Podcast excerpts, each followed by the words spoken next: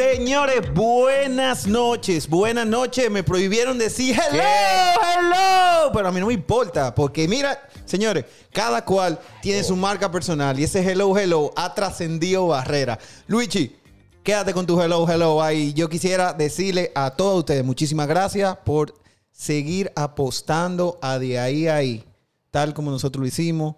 Seguimos tirando para adelante, ya cruzamos el charco y hoy nosotros venimos con algo sumamente importante, sumamente ápero, primicias vamos a estar tirando y yo voy a dejar que Luis Emilio Pérez nos hable un poquito sobre eso y sobre nuestro invitado de hoy. Señores, bienvenidos. Así como dijo Iván, Iván, pero tú viniste con, más pila que nunca. ¿Qué es lo que te pasa Uh, hoy? pero es que con quien tenemos una gente que, que- oye, yo- tú- ustedes van a saber por qué, ustedes van a saber por qué. Señores, tenemos en el día de hoy un invitado. Todos son de honor, todos son invitados buenos. Pero este de aquí es peculiar. Mira, Iván, si no es así, no, no le ve la cara a este señor. Porque todos los días se está juntando con uno, está de que, que nos vamos a juntar, que va a aparecer. No, está tareado, y no está aparece. está tareado, el hombre señor. que va a lanzar su próxima película. Una bienvenida a, a don Pedro, señores. Le Pedro tiramos. Urrutia. Uy, hueva, un aplauso, señores, y le tiro la alfombra roja ahí. No, gracias, gracias. Honrado de estar aquí eh, con hermanos y todo un equipo excelente. Eh, no, no, no. Pues Pedro Urrutia es director eh, y productor. Entonces también soy editor y guionista. Box Bunny. El. Box Bunny que tanto menciona Luigi. Exactamente. Tú, tú sabes que, que quería hacer un paréntesis antes Sí. que tú arranques, Pedro, porque eh, tal y como yo comentaba en nuestro primer podcast, se lo decía a Iván, se lo decía a Pamela, que Pamela en el día de hoy no está con nosotros, eh, anda de parranda, parece, que anda su, su- Sí, sus- porque mira, sus ella, traguitos. ella dijo que no puede, pero ya ella se está ahorrando a darle excusa. No, no, no, no, ella anda su malte de vinil, pero eso es... Un malte de vino. sí, sí, sí, pero se vino. perdona, pero mucha mujer trabaja mucho. Sí, claro. Bueno, el punto es, volviendo al tema, que nosotros habíamos tocado que cuando tú hablas de negocios, la gente se va mucho al marketing, la gente se va mucho a la parte administrativa, eh, pero todo tipo de negocio tiene parte administrativa. No solamente una- un colmado, una cadena de supermercado, no solamente eh, en sentido general una industria, todo. O sea, la industria del cine es algo sumamente importante eh, en cuanto a los números, en cuanto a inversión, en cuanto a Proyecciones. todo en general. Sí, sí, sí. Entonces, ¿quién mejor que tú para que nos hables de eso, eh, tal como te lo preguntó Iván, nosotros podamos desmenuzar Sí. lo que es el tema de la, del cine en, en cuanto a temas como negocio? Sí, sí, sí. No, como te decía, eh, también aparte de, de director, productor y demás, eh, también soy empresario. Y eso creo que por un lado, eh, yo vengo de una familia de números, que a mí me gusta el arte, y ahí fue que básicamente las cosas se me mezclan. Y al no tener, nunca pude tener la oportunidad de que alguien me diera la oportunidad. La oportunidad la he conseguido yo mismo. Eh, pues eso fue lo que me hizo ser así. Box Bunny. Ven acá, Eh, ven acá, Pedro, pero al principio cuando tú empezaste, tú que eres un hombre Sí. de números, los números te dieron a ti. No, no me daban, no me daban. No, no me daban. Eh, eh, eso es con el tiempo, porque es un negocio que yo siempre lo digo eh, a todo el mundo, de que tú no te puedes desesperar. Es un negocio que toma tiempo, porque no toma tiempo es en... Tal vez tú puedes tener un éxito en un, eh, un proyecto y te puede ir muy bien, pero no es eso lo que, lo que funciona eh, a largo plazo. Lo que funciona a largo plazo es las relaciones que tú haces, eh, básicamente los contactos que tú haces, eh, básicamente a veces hasta el fondo para tener un capital, para poder hacer más proyectos, eh, el grupo de empresarios, y así por así, muchas cosas. O sea, es eh, crear e- esa, ese círculo, porque por eso es que en el cine existen muchos círculos, porque básicamente cada quien tiene una función. Si nosotros los tres nos uniéramos para básicamente hacer proyectos cinematográficos, series de televisión y demás, entonces es porque tal vez Iván refleja eh, las conexiones Ya conglomerado. tú, ya tú no haces videoclip. Ya no ya tú puede- estás a otro nivel. pero tú sabes por qué no. En realidad, lo que pasa es que aparte del cine, eh, yo también eh, necesito pagar las cuentas. Los picoteitos son buenos, son buenos. No, entonces, entonces, aparte del cine, con Ave Studio, por ejemplo, yo tengo a Ave Studio, que es la productora de hacer comerciales, jingles y todo ese tipo de cosas. Tengo a One Alliance, que es la de la productora de hacer cine. Entonces soy gerente de una productora de infomerciales que se llama Bixi Films, que básicamente lo que hacemos es infomerciales de e-market. Eh, también soy de parte de la carrera de UNIBE, eh, del board de cine, y también eh, por eso doy clase una vez al año en, la, en. Y tengo proyectos aparte como Round by Round, que es un proyecto de deportes y otro tipo de proyectos así. básicamente, pues, eh, me multiplico, soy agradecido de tener un equipo, eh, pero también me encanta la unión, de unirme a proyectos con nuevas personas, eh, aprender, desarrollarlo y, sobre todo de hacerlo comercial. Excelente. Mira, y, yo voy a tomar una parte de la historia tuya en donde yo creo que se hace una bifurcación entre tú ser un director al cual se respeta mucho, a cualquier gente que tenga, sea director, sea guionista, sea toda la parte de escenógrafo y todo eso, pero tú de un paso más hacia arriba y tú te vuelves el productor ejecutivo de, esos films en específico, los tuyos y otros más en ese proceso de ahí es donde nosotros queremos enfocar la conversación. Porque entendemos que se necesita tan o más eh, destreza para tú poder navegar hacia un proyecto exitoso siendo el productor ejecutivo y a la misma vez jugando otros roles como la parte de director, de escenografía y de arte. ¿Qué, eh, o sea, al final, cuáles son esos tres grandes retos que tiene una persona que decide ser, o sea, jugar esas dos bases, el de productor y director. O sea, yo sé que son más retos, pero dime tres grandes retos desde el punto de vista empresarial que tú ves en esa parte. Lo primero es que hay que saber vender el proyecto. Tú tienes que saber vender tu proyecto, a quién tú vas, eh, cuál es tu target. Eso es lo primero. Eh, ¿A quién? A, nivel empresarial. ¿Eh? A, nivel, empresarial. claro, porque tú tienes que ver de que si yo le voy a vender a la masa, entonces qué compañía le venden a la masa. Esas son las compañías que van a invertir en tu proyecto. Eh, y probablemente otras te vayan a dar apoyo publicitario, porque le venden a la masa. Claro. Entonces, ¿cuál es tu target? Pero entonces también hay algo muy interesante que es hacer proyección del proyecto. Eh, porque mucha gente va a las reuniones. Mi mejor película. Todas las películas son buenas. Eh, todo el mundo tiene buenas ideas. El detalle está es eh, la realización, la comercialización, la distribución, muchísimas cosas que se desprenden de ahí. Entonces tú tendrás la estructura para hacer eso. Claro. Entonces, ese es otro punto. Y probablemente el tercer punto ahí es de que eh, yo creo que, que este es el tercer punto que une a todos los factores eh, y es creer en el proyecto.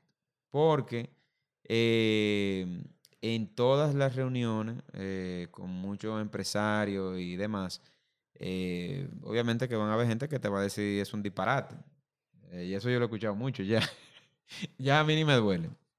Pero. Te lo dicen en tu cara, sí. ¿Eh? En, tu, cara. En tu cara. Es una mierda. sí. y, y, para que tú veas, en realidad, eh, muchas veces eh, me he terminado siendo amigo de esa persona. De que es una mierda. Uno valora a veces esos tigres que son locos y te lo dicen en la cara. Y tú, pero, pero, pero, espérate, espérate. Pero, ¿qué pasó? ¿Qué fue? Entonces ahí, como que al final termina una amistad. Pero yo me, pero, pero yo me imagino, Pedro, que a diferencia de, de antes. Sí Ahora ya, tú estás a otro perfil. Cuando tú fuiste a vender la primera película era más complicado eso. Bueno, porque hay un detalle que yo tal vez diría que ese es el cuarto punto. Tú nunca puedes ir solo a la reunión. Nunca, nunca, nunca. Cuando tú dices solo, es que tú te tienes que hacer acompañar de los especialistas de, cada punto principal del proyecto, ¿verdad? Correcto. ¿Y de quién tú te has acompañado? Entonces tú vas acompañado de abogados, eh, tú vas acompañado de un financiero que te pueda entender. Un Iván, un Iván. Es un Iván, un Iván, un Iván, un Iván. Entonces, luego de ahí, también tú puedes ir acompañado probablemente de alguien que tenga experiencia en medios o alguien que tenga eh, experiencia, no sé, como en gerencia comercial, algo así. Porque las preguntas, hay algo que hay que tener claro. Cuando tú vas a buscar inversión, tú no puedes ir eh, a decir, hablar de la película. O sea, no. Para eso está Netflix. Yo quiero ver películas y ya. Exacto. Cuando tú buscas inversión, tú tienes que hablar en un minuto de qué trata el proyecto y luego decir cuáles son los beneficios. Rápidamente. Tú no puedes. Siempre yo digo una cosa: de que cuando tú ves que el empresario o el asesor financiero o algo se empieza a ver tu celular, estás ahí mismo perdiendo la guerra. Claro. Porque ya está... La atención, la atención tiene una ventanilla de Exacto. tantos minutos. Exacto, pero desde que tú llegas y dices, hola, ¿qué tal? No, mi proyecto se trata de tres tipos bebiendo cerveza en un poca, pero al final ese es un proyecto que a ustedes le va a generar 100 millones de dólares. Espérate, ¿y qué es esto? No, porque entonces esta vaina, ta, ta, ta, ya tú empiezas a llamarle la atención. Entonces tú empiezas a hablarle de cosas factibles, ¿no? Porque mira, yo he visto que ustedes hacen esto, lo otro. O sea, para tú llegar a ese punto, tú tienes que ir con un equipo, pero también tú tienes que, era lo que decía en un inicio, identificar a esos inversionistas. Este es mi target. Pero eso tú lo sabes ahora. Eso yo lo sé ahora, claro, porque no lo sabía en Código Paz. Y en Código Paz, obviamente, te fue súper bien, pero cuando tú saliste a ver esa película, hay una, yo sé que hay una ley de cine y, queremos tocar el tema de la ley de cine, cómo apoya a los cineastas y al cine dominicano. Pero la industria del cine dominicano, por ejemplo, como, tal como negocio, tú tiraste tu primera película eh, en el 2014, creo que fue que dijiste hoy. Sí. Y tuvo éxito. Y salió de los cines en el 2015. Duró un tiempo. No, no, me consta, me consta. Ojalá que Carta Blanca dure así. Pero, por ejemplo, cuando tú, empezaste a, O sea, cuando tú ibas a tirar la película, tú me imagino que saliste a venderla antes de tiempo. Sí, sí. Tú la pudiste vender antes de tiempo. O sea, ¿cómo tú te preparaste con eso? ¿Cómo fue el, el, apoyo de capital en ese sentido? Sí. Y como negocio, como tal, porque tú tiras una película no todos los años, o sea, en ese lapso de tiempo imagino que tú, tú como cineasta también tienes que buscártela y bandeártela. Bueno, fue muy difícil porque Código Paz fue un proyecto que yo básicamente buscamos fue casi, casi la mitad de la inversión, casi.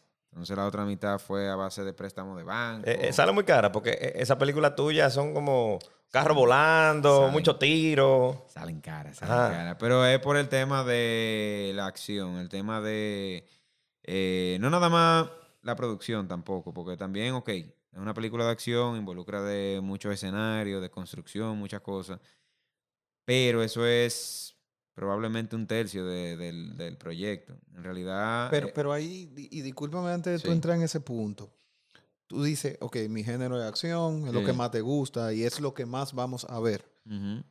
Y yo, por ejemplo, que soy financiero y estoy haciendo proyectos en específico, imagínate que yo estoy haciendo un modelo de un hotel y hay diferentes tipos de múltiplos en el cual me va a salir el costo de un hotel. Si yo quiero un hotel tres estrellas, si quiero cuatro, si quiero cinco, si quiero un full service, si quiero un, un larga estadía, todo eso tienen unos múltiplos. Asimismo existe en la industria para el, proceso de producción. Dígase, una película de acción tiende a salir 2.5 veces más caro que un drama. Correcto, correcto. O sea, más o menos se, sabe eso. Exacto, como tú dices, exacto, se sabe, se sabe. Eh, tú vas armando el muñeco y lo vas proponiendo. Con la experiencia que tú vas entendiendo eso, al inicio no. Al inicio yo no sabía nada de eso, yo fui directo a una película de acción, eso es lo que yo quiero contar, y pues hubieron muchos tropiezos. Pero ya luego eh, tú vas entendiendo de que sí, de que, ok, una película con este estilo, o sea, si una película que vamos a tener tiroteo como Die Hard de inicio a fin, no, eso, eso va a ser una película cara. Ok. Eso va a ser una película cara. Ahora, es una película que tiene su drama, entonces a veces tiene su acción y este tipo de cosas. Puede tener un presupuesto manejable. Ahora, es una película que se trata quizá de un drama con thriller. Todo es en una sola locación y después ahí va a haber en esa misma locación un tiroteo hasta el final. Entonces, eso probablemente puede salir económico, pero tiene sus vertientes. Claro, Entonces, eh, por eso que yo digo, o sea, eh, todo varía en el mundo del cine, pero siempre a las reuniones tú tienes que ir básicamente preparado, preparado con el modelo de proyecto que tú vas a llevar, exactamente. De decirle, no, mira, mi proyecto yo necesito tanto, eh, queremos con ustedes hacer tal cosa, identificar a esas, mar a esas marcas o a esa marca con tu proyecto, que esos asesores financieros digan, ok, ya esto me está haciendo sentido, yo sé lo que esta persona quiere sí, esto va a llegar a festivales, esto va a ser esto, cuando se distribuya, tu logo va a salir, HBO no lo va a quitar, que si esto, que si... Entonces tú vas básicamente preparando el proyecto para eso. Y cuando tú lo llevas para inversión eh, de, de un grupo empresarial, ya tú tienes que llevarlo con toda la parte de ONAPI, Onda, No. toda la parte de eso, o es simplemente un, un estudio de prefactibilidad donde te dice más o menos los niveles de costo que conllevaría eso, y eso es lo que tú le estás vendiendo, o anteriormente tú tienes que tener un capital semilla de tener Sí. avanzado el proyecto hasta poder llevarlo a un punto invertible. Sí, a ver, hay que tener un capital semilla. Eh, y ese capital semilla, eh, sobre todo, por ejemplo, a los inversionistas, a empresarios, hay que dejarles saber de que, bueno, mira, se necesita un capital semilla de tanto para poder hacer todo estos procesos legales, este tipo de cosas y eso. Pero ya luego, cuando el proyecto empiece a ejecutar, cuando empecemos a ganar, eso es de los primeros retornos que ustedes van a recibir. Ok. Pero ven acá, Pedro, eh, eh, eh, hablando de eso de capital Sí. semilla y eso, ese movimiento económico, la ley de cine no da, no desembolsa, no ayuda económicamente,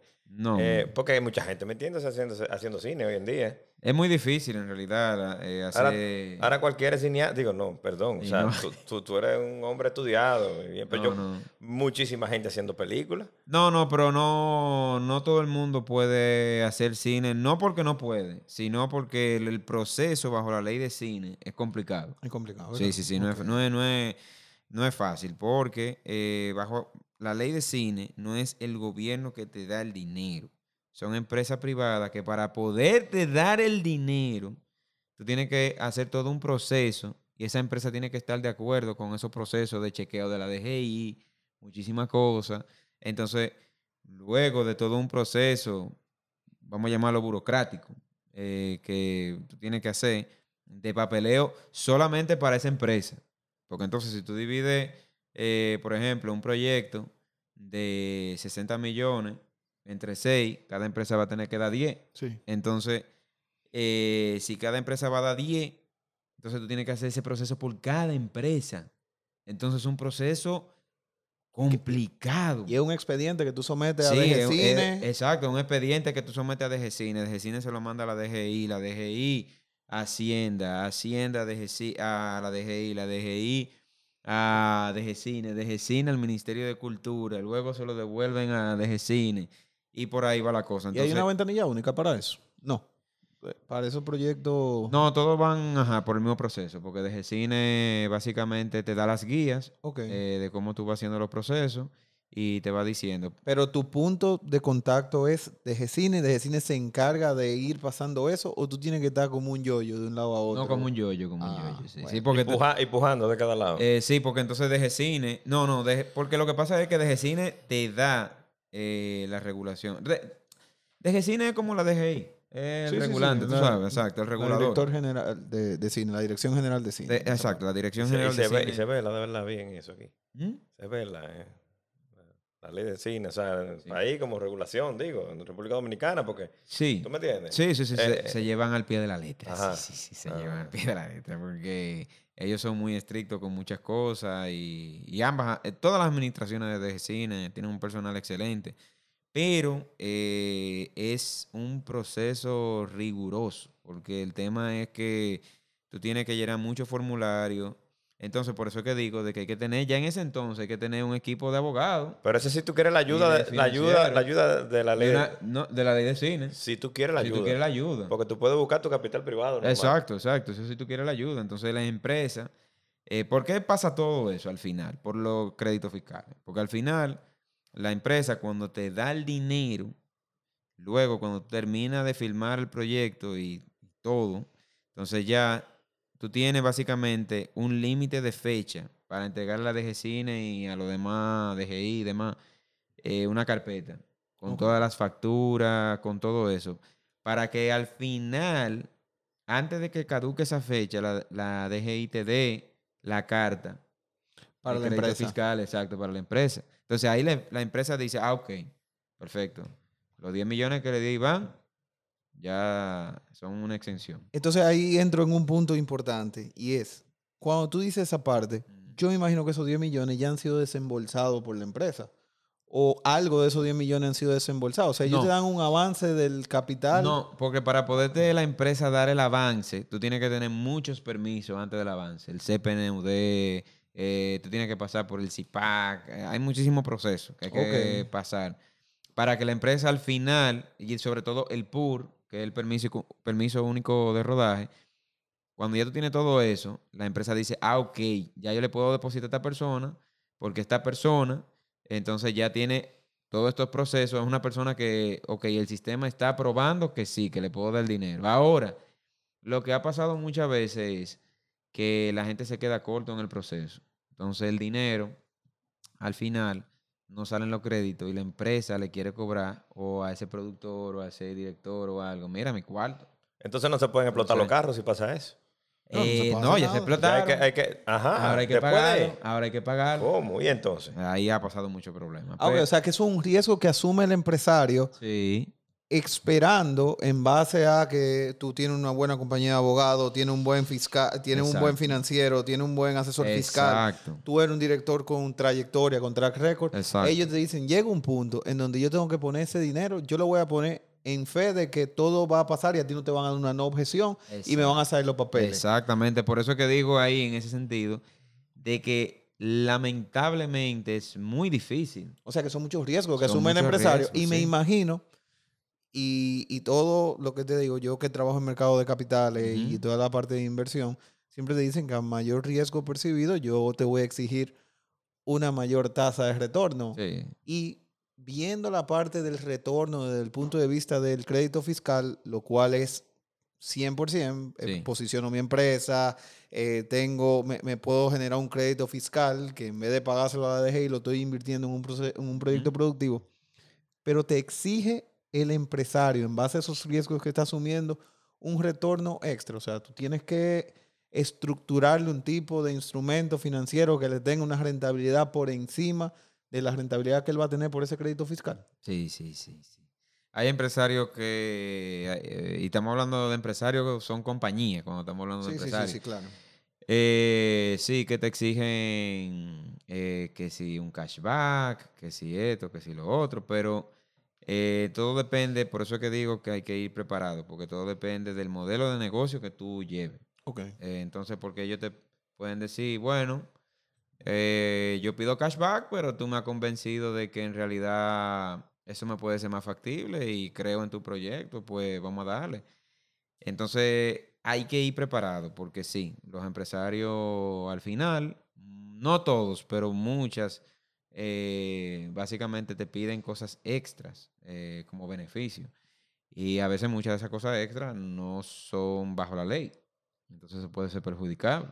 Entonces, sí, entonces eso, eso, eh, ahí son sus cosas de, de negocio que han hecho. Y estamos hablando aquí sin pelo en la lengua. De ahí a ahí. De ahí a Por eso, porque, porque, óyeme, a mí me gusta hablar de esto, porque que siempre que hablo esto, eh, no, que manéjate. A la gente hay que decirle la verdad. Si la gente no sabe la verdad, eh, no puede haber cambio. Claro, y, no, y no hay una cosa que dañe más una industria que una mala práctica. Exacto, exacto. Entonces, por eso es que yo digo de que no, espérate, tú tomas su tiempo, tú tienes que ir preparado, tú tienes, asesórate. Yo estoy aquí, el Pero, que quiere... pero ¿qué tanto tiempo dura eso, Pedro? O sea, el proceso No, no, completo. Dura tiempo porque hay que ser perseverante durante ese tiempo por eso, porque toma tiempo eh, legalizar muchas cosas, una inversión que a veces, muchas veces eh, la gente lo hace de su propio capital personal.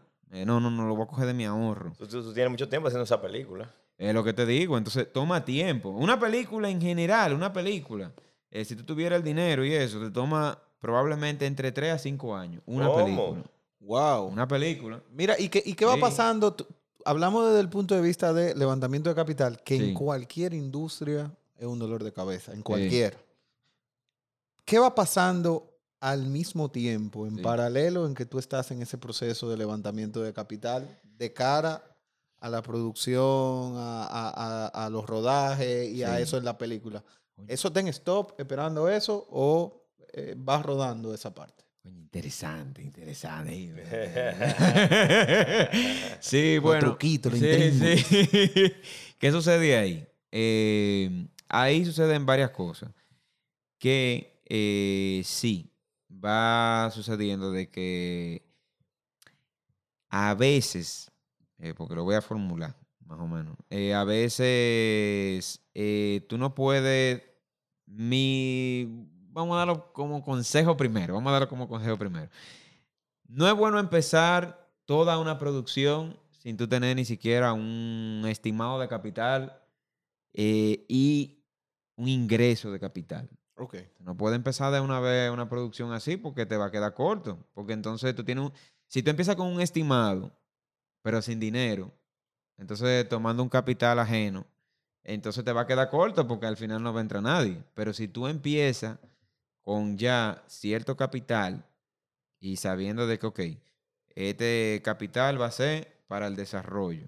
Esto es por si en la preproducción cuando empiece, para no quedarnos cortos, este tipo.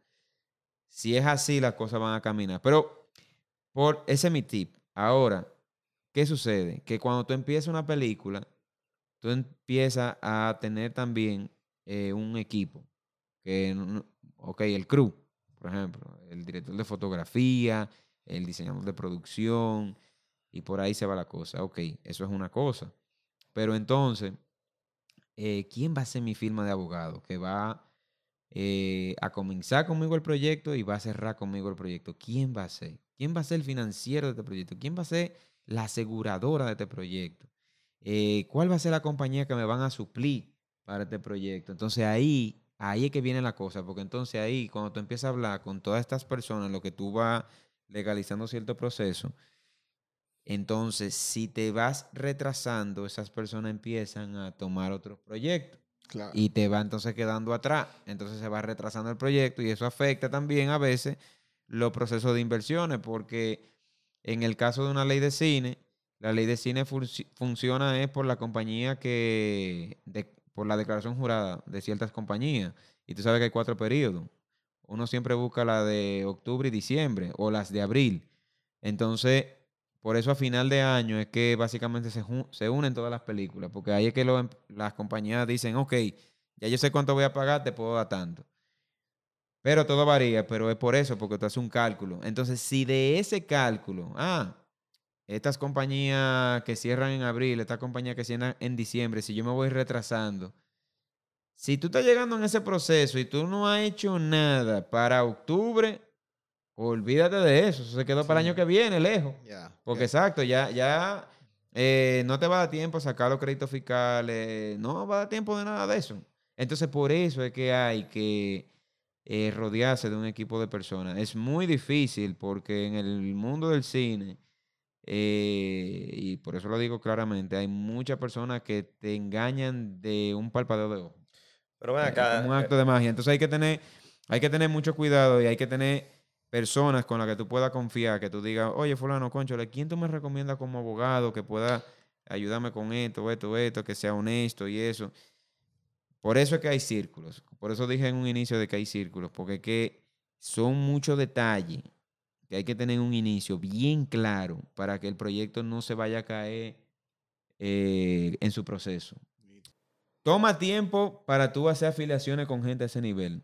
Eh, y no nada más a ese nivel, sino también con a veces eh, países. porque también el cine no nada más es, por ejemplo, la distribución en HBO o Netflix, ese tipo de cosas. El cine también llega a ministerios de cultura que pagan por eso, museos, eh, satélites. eh, Pero se paga por esa distribución. A ti, sí, a se ti te toca. Y, Sí, y a premio también te pagan por, por, por, por la exhibición en premio. Y, eso. En premio no te pagan por la exhibición, pero en premio te pagan si tú ganas. y los festivales, por ejemplo. No, tú tienes que pagar. Tienes Lo- que pagar para estar en festivales. Sí, los festivales son. A veces, mu- muchas veces la realidad de los festivales es mucha política, pero si entraste a un festival, eso es un logro. No importa si el festival es A, B, C, D.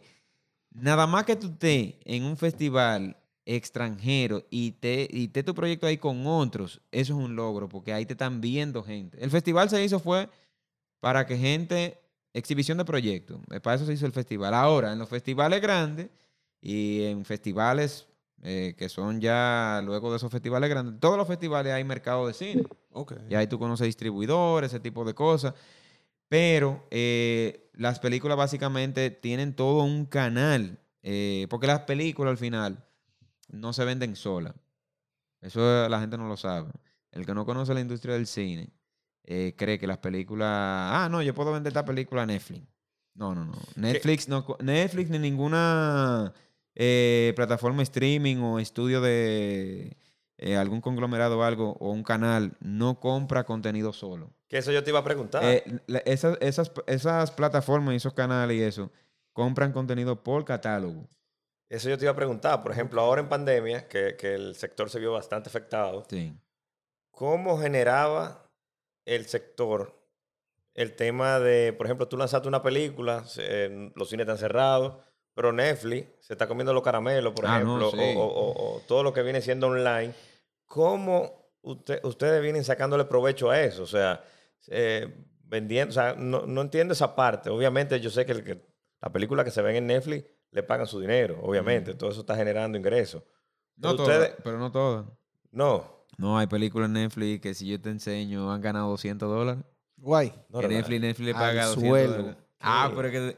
Y no es de ahí ahí que estamos hablando. Y sí la ve, porque hay gente que, día y hay, ahí. hay gente que se Y tú con repasó. el pecho Eh, inflado. Está en Netflix, está en Netflix. Iván no, se- Netflix te dio 200 dólares. Iván se repasó Netflix entero porque estaba trancado en su casa. Y es Entonces, fácil. entonces ¿cómo- Estábamos sea, pensando esos clavos lo de vieron, ahí esos ahí. clavos lo vieron muchísimo. Para que tú sepas, y lo digo aquí públicamente, probablemente fue porque también fueron muy duros con Netflix al inicio. Pero Netflix es uno de, los de las plataformas streaming obviamente más grandes del planeta, pero es uno de los jugadores más agresivos en la industria del cine a nivel internacional. Netflix eh, tiene un equipo eh, de ingeniero eh, de computadora enorme. Esa gente sabe a dónde va cada material que le entregan a ellos, que ellos chequean. Ellos saben. Entonces, a esa gente es muy difícil tú engañar. O sea que mejor está ahí. ¿Eh? Es mejor está ahí. Eh, no es mejor a veces estar ahí, porque a veces eh, Netflix también, por eso juega agresivo, porque Netflix a veces quiere una película, una película tuya, eh, por X monto, pero por 10 años. Te han intentado comprar, te han intentado comprarte la tuya. Eh, se ha tratado de vender, sí, pero a veces, por eso que yo digo, a veces uno no se puede dejar llevar de la tentación. Porque a veces tú dices, ok, en Netflix, pero espérate. Sí, pero hay que ver el bottom line ahí. Exacto, y hay que asesorarse en esa parte. Exactamente. Yo te puedo decir que Código Paz eh, generó más dinero en distribución sin estar en Netflix eh, por esa decisión. Porque si yo me hubiera ido con Netflix, ni un peso. cara. Pero la plataforma presencial, ¿tú no crees que ha mermado eso? No, no, no, no, eso no, no, no importa en realidad porque también ahora, hoy en día, las plataformas no distribuyen mundial, exceptuando de que si viene de un estudio de Hollywood o un catálogo importante, premium. Las películas independientes, como la de nuestro país, cuando se van a distribuir, todos nosotros, todos los cineastas locales, queremos llegar eh, a un catálogo premium. No a cualquier catálogo, queremos llegar a un catálogo premium. Porque eso es lo que va a hacer que uno pueda entrar, no nada más a un Netflix, sino uno pueda tener, ok, Netflix, Disney, ah, HBO y va, ¡pam!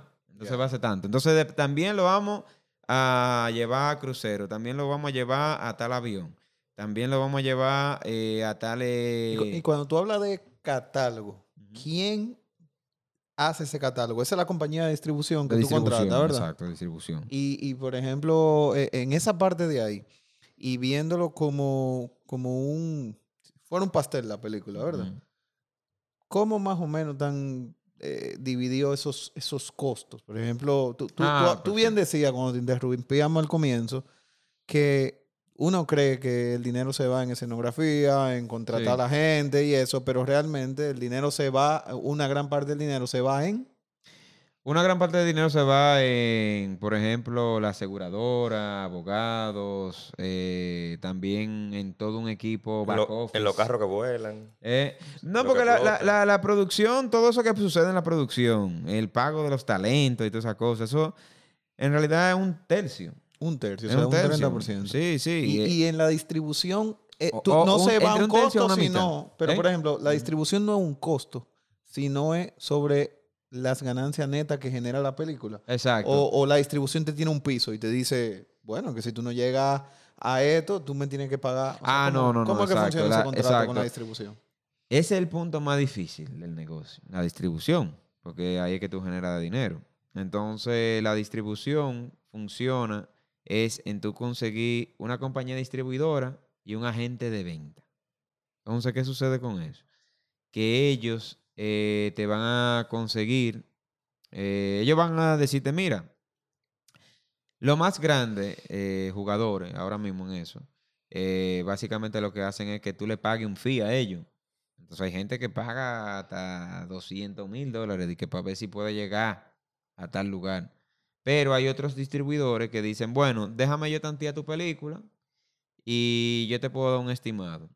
Entonces, eh, están esas dos vertientes. Ahora, al final todos te dicen, mira, tu película va a ser eh, 60 mil dólares o 100 mil dólares, algo así. Entonces nos vamos a a mitad y mitad. Entonces yo te voy a cubrir ahí eh, ciertas cosas, que si algunos trailers que hay que hacer, que si cuándo. Ahora, eh, hay detalles como el error and omission. Error and omission. El error and om- and omission eh, son unos contratos que se hacen para evitar piratería, que si eh, algún artista quiere demandar. Y eso se controla, la piratería, eso no se controla. eh, la piratería lamentablemente se- no, no se controla, pero sí lo que pasa es que ellos se cuidan con esos contratos de que un artista venga y diga di que un día pasando canales, oh, pues es mi música en HBO. Ah, no, voy a demandar HBO. Entonces ahí ellos le enseñan el error en el moni- No, no, no, tienes que hablar con Luigi, que fue el que firmó este contrato. Claro. Banda, bandeátela con él. Entonces ahí te llaman a ti. No, Ajá. espérate, eh, Luigi, pero yo vi mi película, la película en HBO y ahí está mi música, tú me tienes que pagar. Entonces esos tipos de contratos se hacen en la distribución. Entonces ahí se quita a veces eh, un porcentaje de la ganancia por ese sentido. Pero al que fin- va a un fondo, como una- un fondo de seguridad en caso de que pase Exacto. ese, ese imprevisto, Exacto, yo diría. exacto. Exacto, pero eh, al final eh, la distribución, cómo funciona, es con un estimado que te hacen y cuando se logra la venta, entonces la venta se logra eh, básicamente por parte. Te dan un avance ahora, luego en seis meses y luego va a ser por tanto tiempo más. Al final, dependiendo de, de si tú filmaste por cinco años, por tres años y así. Ok. Pero ven acá, e- e- el, tema, eso en, en general, hacer la película local, ¿beneficia al país en algo a nivel internacional? O sea, ¿eso le trae beneficio a la. República Dominicana? Óyeme, el cine se necesita en todas las partes del mundo. ¿Por qué? Porque el cine es cultura, el cine atrae turismo, el cine atrae inversiones también. Entonces, eh, tener una ley de cine y probablemente hacerle modificaciones a mejoras, eso va a traer más empleomanía, va a crear una mejor industria, infraestructura, también va a crear más turismo, eh, más aporte a la economía. Entonces, eh, eh, te digo, el cine es algo, por ejemplo, te voy a dar un ejemplo de, un proyecto. Julio Bracho es un actor que está en Carta Blanca. Y a él yo lo vi fue en una serie de Televisa que se llama El Chivo, que él hacía de Trujillo. Esa serie vino aquí a República Dominicana, esos productores. Y parece que aquí no le cuajó. Y ellos se fueron a, a Colombia. Eh, Colombia tiene una ley de cine. Entonces ellos invirtieron allá, hicieron la, la serie allá. Oh, pues la serie fue exitosa para Televisa. Se distribuyó en muchos canales. Se está distribuyendo ahora mismo por streaming y muchas cosas. Pero tú no sabes lo que pasó en Colombia. Ajá. Donde se filmaron ciertas escenas importantes, lo que se hizo como el Palacio Nacional de aquí y todo eso. Son ahora museos allá. Pero yo imagino y eso, fue en, lo imagino Y que en, en Leiva, ¿verdad? En ¿eh? Leiva, en la ciudad de Leiva, eh, que se parece muchísimo a... Probablemente, a- sí. Me Probablemente. imagino. Probablemente. Esos locations le sube muchísimo el valor si, si, si realmente tiene una exposición. Y, y yo también creo en esa parte. Y quisiera montarme en esa misma pregunta que hizo Luis Emilio, y que tú estás explicando tan bien, con una pregunta bucapié. Sí, sí. Y es la coyuntura actual. Se está hablando de una reforma fiscal. Sí. Y esa reforma fiscal viene motivada porque hay eh, lo que se llama el porcentaje de, de carga tributaria que se tiene es muy por debajo de todos los países de Latinoamérica. Dígase que el promedio está rondando entre un 24 y un 28% y aquí la carga fiscal es un 14%. Se entiende que por muchas ex- exenciones que hay en- y también por mucha evasión, pero va- vamos Sí, a sí. quitar la parte de evasión por un lado Sí. y vamos a ver la parte de exención y darle doble clic a eso de que si el país quisiera eventualmente subir su carga tributaria para poder recaudar más, debería quitar algunas exenciones que ya han dado. ¿Cómo tú creerías si ponen en la palestra de revertir hasta cierto punto esos beneficios fiscales que hay con la ley de cine va a ser más positivo para lo- el objetivo que quiere el gobierno? ¿O tú crees que si tocan esa tecla ahí se va a hundir básicamente mucho progreso y, y- y Sí, bienestar sí. económico que ha traído esto? Si tocan la ley de cine y se elimina la ley de cine, eh, probablemente va a haber un desempleo eh, de casi, yo me atrevo a decir más de dos mil personas. Las estadísticas son de, de mil y algo, pero yo creo que somos más. eh, de dos mil y pico de personas o casi tres mil y algo eh, trabajando cine. Va a haber ese desempleo. Mm, La industria se va a frizar. Eh, va a dejar de ver un aporte hacia el turismo. Eh, la- todas las infraestructuras que hay de inversión sobre cine, eh, tú la vas a desbaratar. O sea, tú hacer de, de, de tú hacer una, ah, no, el cine, cero aporte, eh, va a crear una tremenda, un tremendo pánico, eh, porque tú vas a echar para atrás años que hemos, que, que sea, que todos nosotros, porque también, yo digo que todos nosotros, porque todos los que vamos al cine a apoyar películas dominicanas, somos parte de la ley de cine. Entonces, Claro. eh, tú vas a echar muchos años para atrás de progreso. No, y, y proyectos como The Voice, Dominican Got Sí. Talent, Survivor y No, todo lo y- que se ha hecho aquí. Y te voy a decir que tú también. ni lo ves a veces. O sea, por ejemplo, hay, Exacto. hay proyectos que yo he visto en islas eh, o, o en Samaná que se Sí. hacen y eso, que tú ni cuenta te das, Sí, que tú lo hicieron ahí en location de esa parte, Lost, Exacto, por ejemplo, en un momento exacto. dado, que le dejan unos beneficios grandísimos a- al, al país Exacto. y que tú ni cuenta te da, porque, o sea, tú dices, ok, el empleo dominicano, pero uno, se consigue talento dominicano, Sí. dos, movilizan el- la locación donde se está, Exacto. tres, dejan unos créditos fiscales grandísimos, que por ahí hay un negocio que, que podríamos ver en algún momento de ese, ese mercado secundario de créditos fiscales que se hacen. Y, y- creo que sí, que, que- que por ese lado yo, yo no movería mucho esa tecla. Yo no la la movería. Tú tampoco, Yo no la movería porque lo que yo creo que sí hay que para evitar temas de que cashback, ese tipo de cosas, muchas, esas cositas negativas que han sucedido en la ley de cine, en su práctica, para evitarlo lo que hay es que mejorar la ley.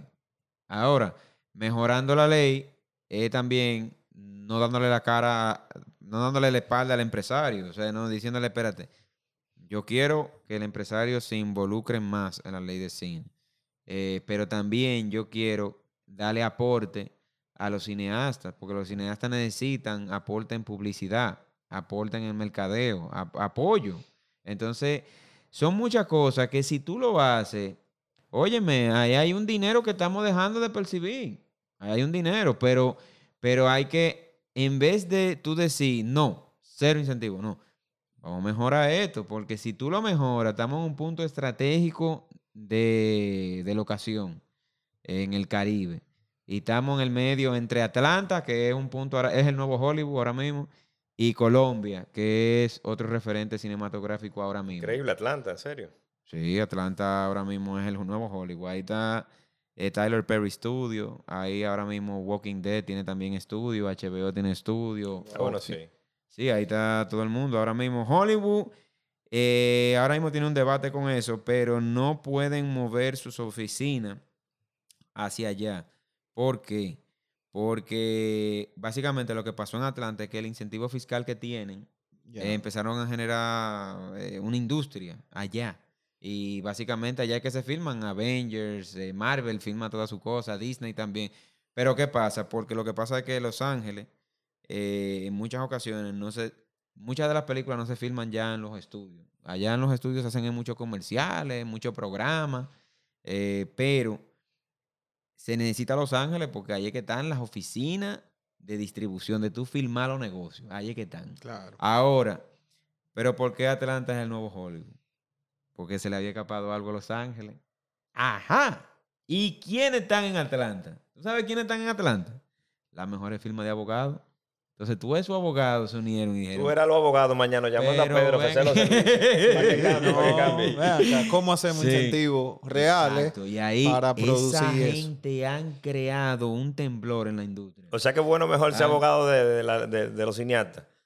Es mejor hay ser mucho- abogado Hay muchos de que los- se van con los peloteros porque los contratos les sacan bien. Entonces los Sí, mejor. Es mejor, eh, yo te diría que es bueno, pero también te diría que no va a ser algo de una vez, pero sí va a ser algo a largo plazo, porque el cineasta necesita del abogado y el abogado necesita del cineasta, porque, óyeme, los proyectos se van haciendo Es son socios, son, Es soc- así. son socios. Y para sobre todo, tú sabes la cantidad de contratos que tú tienes que firmar y ver y tú tienes que tener también para tu personal y demás todos los días, casi todos los días, casi todos los días. Yo estoy hablando con mi abogada y con amigos abogados y todo ese tipo de cosas por eso mismo, porque yo digo, espérate, el fuerte, ahora yo tengo que hacer un nuevo release nada más para apretar. Este tipo, ¿a quién busco? Ah, déjame yo buscarte, amigo mío. ah, déjame yo hablar con. Porque es que todo lo. Es lo que te digo, en el mundo del cine. Y no en el mundo del cine, déjame yo mejor generalizarlo.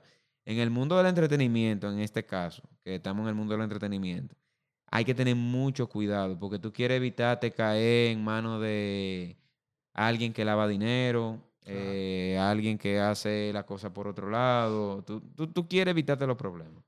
Sí, eliminar liabilities en esa parte. está fuerte eso. Exactamente, sí. Mira, y yo creo que dos últimas cosas. Luigi está de ahorita apoyándome y diciéndome que él quiere saber un poco sobre la próxima película, así en un minuto, así como te dicen los inversionistas, Ah, sí, sí. y cuándo sale. Y por último, antes de despedirnos, lamentablemente, porque el tiempo ha pasado volando, coño. nosotros queremos saber cuánto se lleva el productor ejecutivo en porcentaje después de que hace todo ese trabajo. Sí. Pero empieza por tu pitch elevator ahí. Sí, no, eh, bueno, carta blanca. Carta El- el- blanca. yo creo que ni el abogado sabe cuánto no, sí, sí. No, carta blanca. repartición partida en varios pedazos. Sí, sí, sí, sí. Bueno, Carta Blanca sale el 14 de octubre del 2021, ¿verdad? Porque también por si no escuchan el futuro. Eh, Carta- Atento, 14 de octubre, señores. Exacto. Ahí vamos, ahí vamos a estar de ahí Este ahí. hombre guapo se metió en mucho barrio para esa película. Sí, porque Carta Blanca es una película que trata de una denuncia social eh, sobre el sistema, eh, la realidad de la policía. Entonces trata sobre algo que en la calle, lo que sabemos lo que es Carta Blanca, eh, es un código temible que mucha gente ha querido denunciar eso por eh, básicamente a veces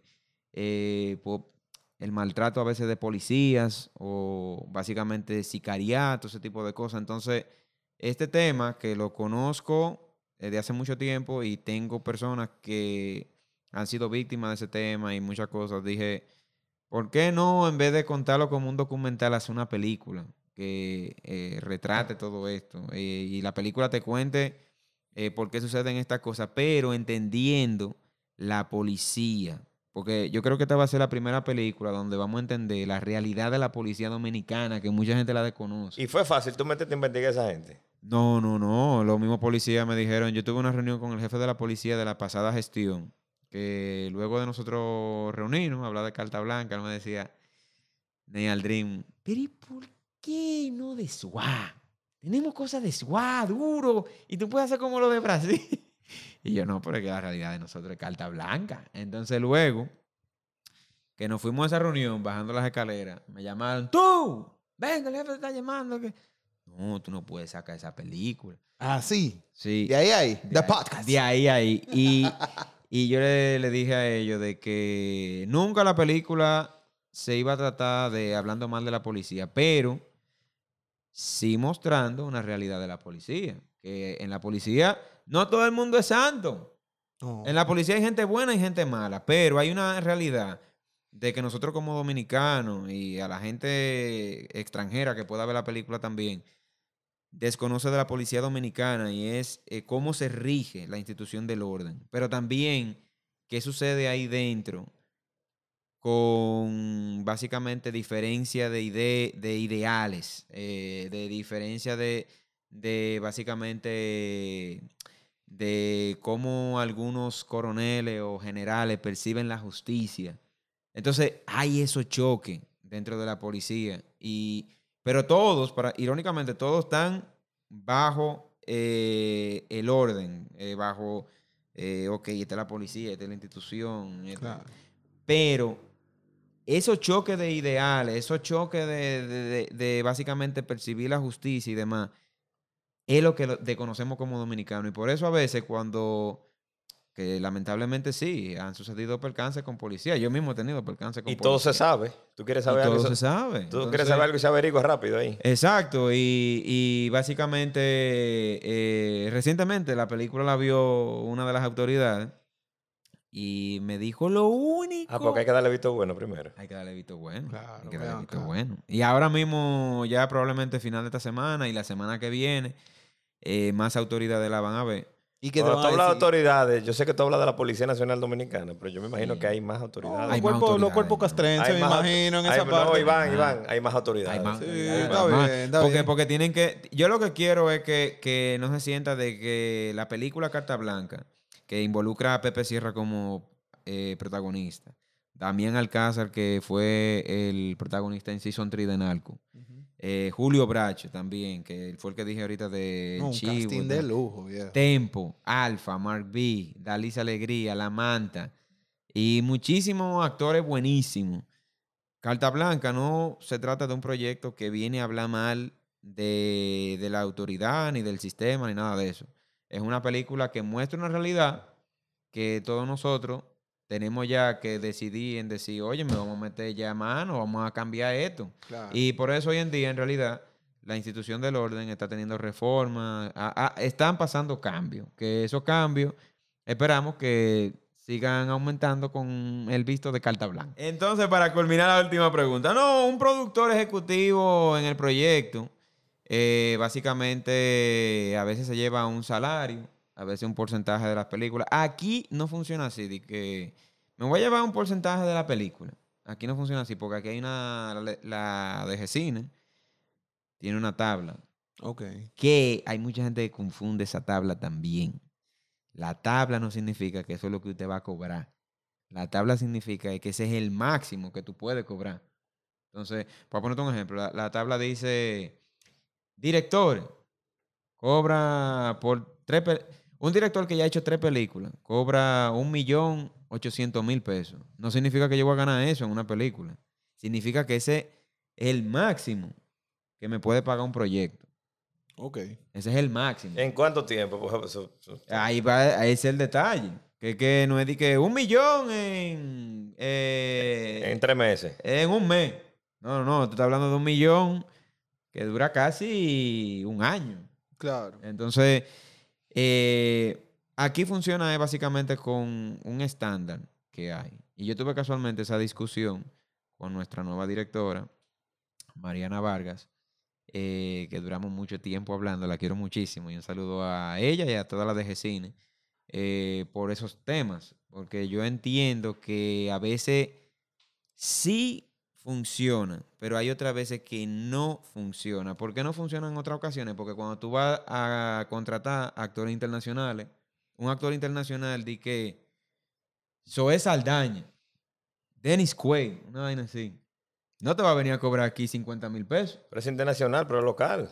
¿Eh? Es internacional, pero pero, Sí, bueno, pero tú- obviamente. sí, Sí, pero tú necesitas actores internacionales para llegar a la distribución. Claro. Porque, por ejemplo, HBO Max eh, no te va a comprar una película por nada más ver tal tal vez te la pueda comprar, no digo que no, pero le va a traer más interés si ve ahí a dominicanos mezclados con actores internacionales y probablemente hasta con artistas internacionales. Que tú veas de una vez J Balvin, el Fuet, Rosalía. Cuando tú traigas a J-Lo, tú me invitas para ser asistente tuyo. Yo te no, voy a para el casting, para el casting. Para el casting. Ah, ve, ve, ve, que te cuido. Eh, me gustó, me gustó esa, Iván. Iván. Señores, pero yo que soy el agua fiesta, Eh, sí. creo que No, hemos no, tocado todos los temas que se puede tocar en el tiempo que Sí. podíamos tocarlo. Yo creo que merece un mega mérito los directores, los productores ejecutivos y todo el mundo que se involucra en un proyecto tan complejo como lo que es recrear una realidad social Exacto. y lo único que queremos decir es que nosotros lo esperamos a ustedes y, y me involucro dentro del proyecto porque vengo ahí involucrándome hace un tiempo. ¿Cómo? ¿Va a hacer una Eh, peliculita, Iván? No, no, no, pero Me gusta, me gusta. a que vayan y abarroten con su distancia y con todo su protocolo del COVID, ¿verdad? Eh, y cuidando todo eso, que vayan y abarroten el cine a partir del 14 de octubre en las salas locales y que después sigamos apoyando esto porque necesitamos que todos esos proyectos tengan éxito Exacto. para que puedan haber mejores proyectos aquí en República Dominicana con orgullo como el señor Pedro Urrutia que hoy nos honra aquí acompañándolo. Por último, Pedro, Y por último, decirle a... El margen, el margen. Eh, no, El margen. no, hay deuda, hay deuda. No. Pero por último, decirle a todo el que está escuchando de que un mensaje, mensaje, un mensaje de que, eh, óyeme, en la vida lo único que hay que tener es fe, eh, disciplina, sacrificio, porque básicamente el yo estar sentado aquí, entre también dos, dos muy buenos amigos, eh, básicamente no es suerte, no ha sido chepa. Eh, yo trabajo de lunes a domingo muchas veces, eh, madrugando. Ahora mismo yo voy a volver de nuevo a mi oficina. o sea, es básicamente disciplina, trabajo fuerte, arduo, pero nunca rendirse. Y, y saber de que va a haber muchos mucho fracaso. Y uno nunca puede dejar eh, la fe, porque hay mucha gente que suelta la fe en banda y, y no dejen la fe, crean en el proceso, vivan el proceso, porque todos nosotros podemos. El único detalle es que muchos se rinden en el proceso. Ese es mi mensaje. Muy bien, muy bien, coño, qué, qué buen mensaje. Eh, y gracias de verdad, Pedro, por compartir con nosotros este episodio del día de hoy, bastante interesante sobre la, la industria del cine en general. Así que No, nada, gracias, señores, hoy nos despedimos con este gran invitado, Iván. Ya tú sabes, para la próxima hay que hacer unos traguitos como Pamela, un martes como hoy. ¿eh? ¡Tum! Y esto fue de ahí a ahí, The Podcast, un podcast de negocios. Sin rodeo. Sin rodeo. Muchísimas gracias, señores. Gracias, gracias, gracias.